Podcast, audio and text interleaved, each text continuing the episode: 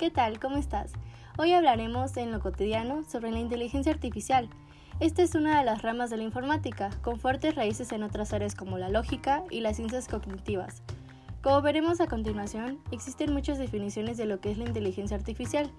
Sin embargo, todas ellas coinciden en la necesidad de validar el trabajo mediante programas. Simon, uno de los padres de la inteligencia artificial, afirma en uno de sus artículos de 1995 que el momento de la verdad es un programa en ejecución. Pero las definiciones difieren en las características o propiedades que estos programas deben satisfacer.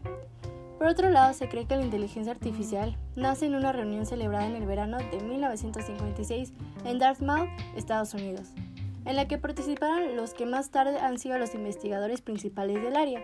Para la preparación de la reunión, McCarthy, Minsky, Rochester y Shannon redactaron una propuesta en la que aparece por primera vez el término inteligencia artificial.